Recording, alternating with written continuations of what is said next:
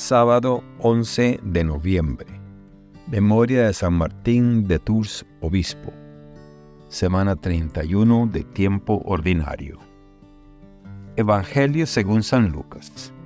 Capítulo 16, versículos del 9 al 15.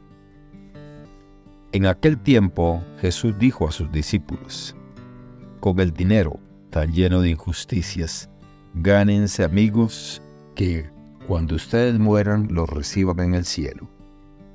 El que es fiel en las cosas pequeñas, también es fiel en las grandes. Y el que es infiel en las cosas pequeñas, también es infiel en las grandes.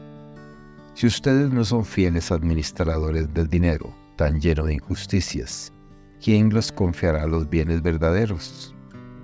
Y si no han sido fieles en los que no es de ustedes, ¿quién les confiará lo que sí es de ustedes.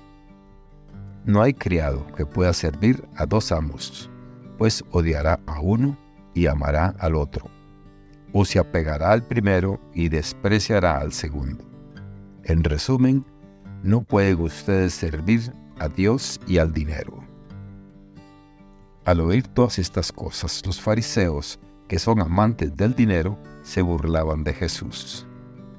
Pero él les dijo, Ustedes pretenden pasar por justos delante de los hombres, pero Dios conoce sus corazones, y lo que es muy estimable para los hombres es detestable para Dios. Palabra del Señor. Gloria a ti, Señor Jesús. Reflexión.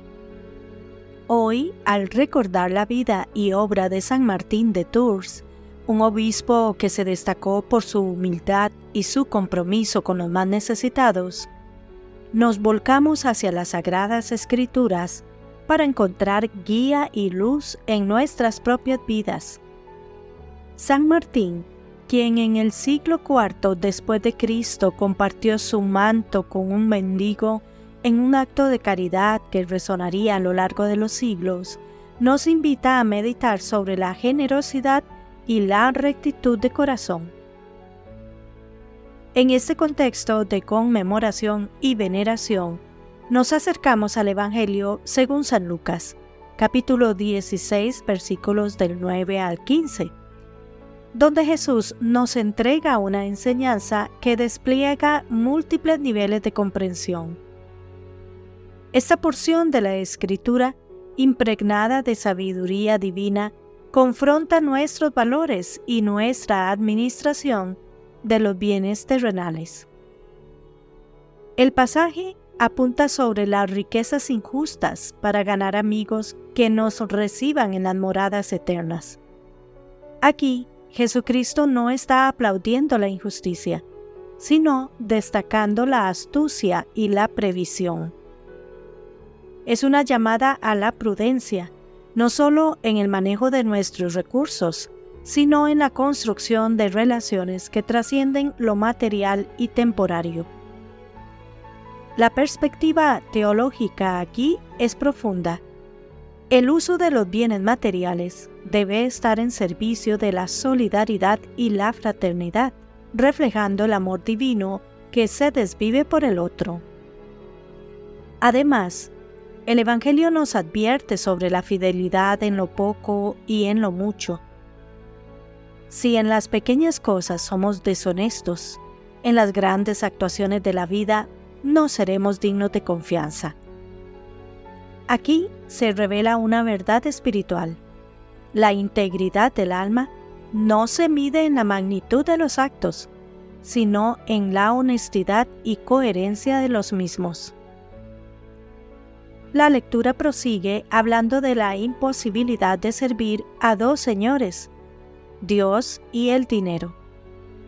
En una época donde la acumulación de riquezas se veía como un signo de bendición divina, Jesús cuestiona esta noción y coloca a Dios como el único Señor digno de servicio absoluto. Este concepto resuena con fuerza en la actualidad donde el materialismo a menudo intenta ocupar el lugar central en las vidas humanas. El pasaje finaliza con Jesús señalando la justicia propia que los fariseos proclamaban, afirmando que lo que es estimado entre los hombres es abominación delante de Dios. Aquí la enseñanza trasciende la moral popular y social para situarse en la moral divina, que ve más allá de las apariencias y juzga según la verdad del corazón. El mensaje de este Evangelio era revolucionario en la sociedad de la época, donde la estratificación social y la riqueza estaban a menudo ligadas a la percepción de la rectitud. La enseñanza de Jesús rompe con esta asociación y llama a una evaluación más profunda de las acciones y las intenciones humanas. Una evaluación que San Martín de Tours encarnó en su vida y ministerio.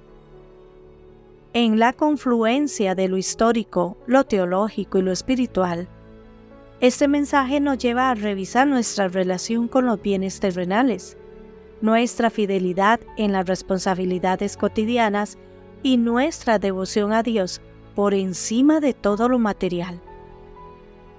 La vida de San Martín, al igual que el mensaje de Lucas, nos alienta a vivir de manera que nuestros actos reflejen un corazón centrado en Dios y compasivo hacia el prójimo.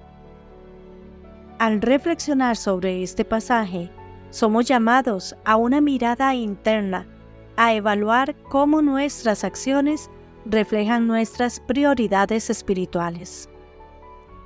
En el espíritu de San Martín, somos invitados a compartir no solo nuestras posesiones materiales, sino también nuestra fe y esperanza, haciendo de nuestra existencia un reflejo del amor y la generosidad que fluyen de un compromiso genuino con los valores del Evangelio. Que Dios les bendiga y les proteja.